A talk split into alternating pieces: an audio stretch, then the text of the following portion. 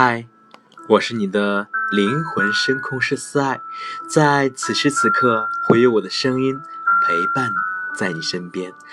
今天呢，为你带来说话的艺术。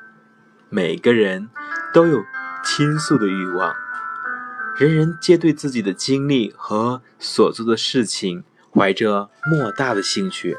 人们最高兴的，也莫过于对他人。谈论这些事情，但过分的谈论这些会使听者失去兴趣。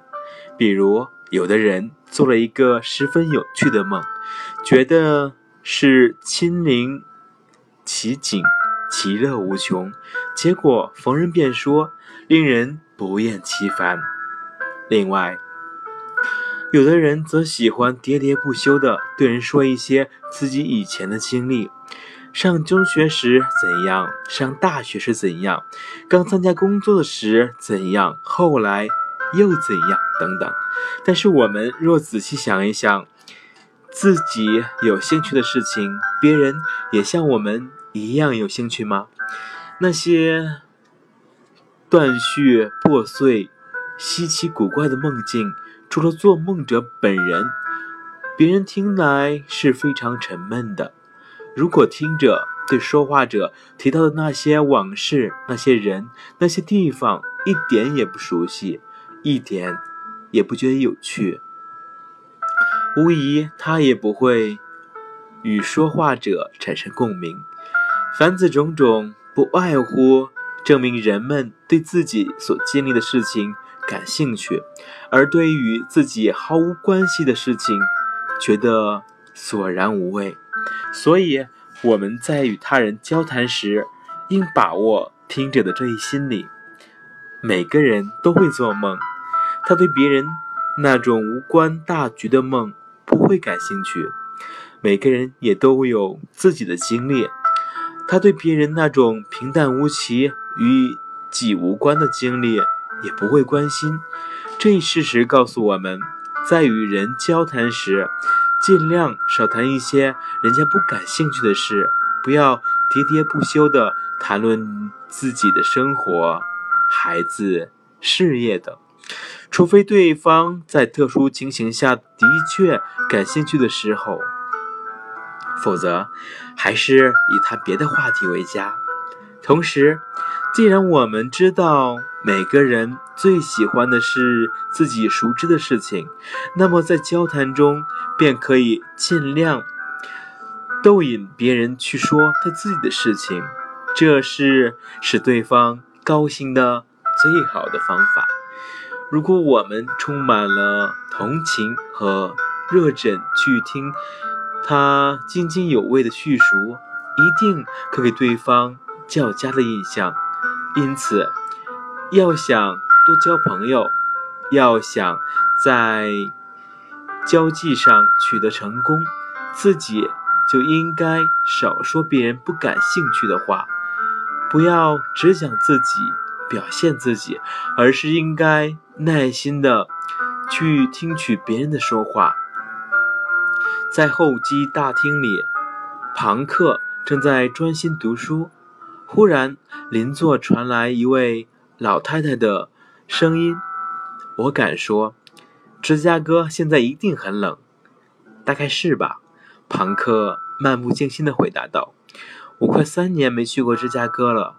老太太说：“我儿子，我儿子住在那儿，很好。”庞克头也不回地抬头说道：“我丈夫的遗体就在这飞机上。”我们结婚都有五十三年了，你知道我不开车。他去世是，他去世时是一位修女开车把我从医院送出来的。我们甚至还不是教徒。葬礼的主持人把我送到机场。老太太有点忧伤地说。此时，庞克觉得自己刚才不理老太太的行为多么令人讨厌。他终于明白。身边有一个人正在渴求别人倾听他的诉说，他孤注一掷地求助于一位冷冰冰的陌生人，而这个人更感兴趣的是读书。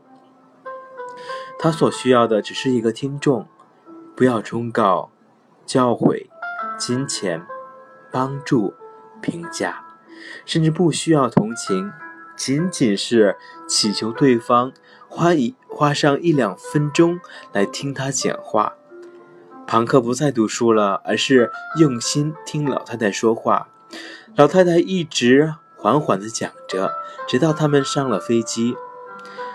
这看起来是那么矛盾，在一个拥有发达的通讯设备的社会里，人们却苦于无法交流，无法找到一个听众。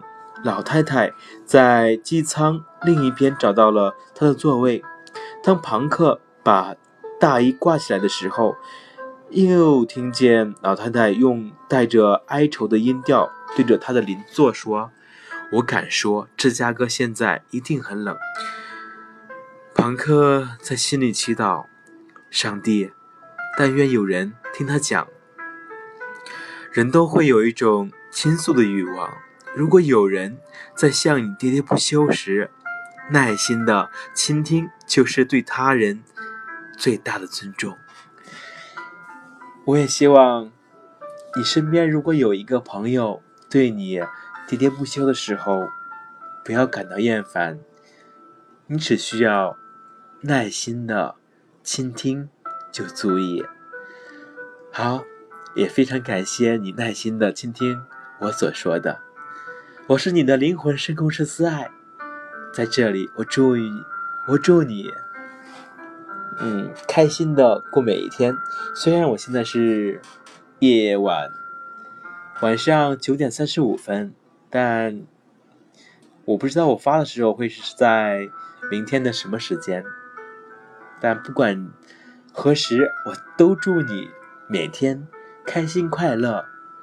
我是你的灵魂声控师思爱，再见了，我亲爱的朋友，感谢你的倾听。拜拜。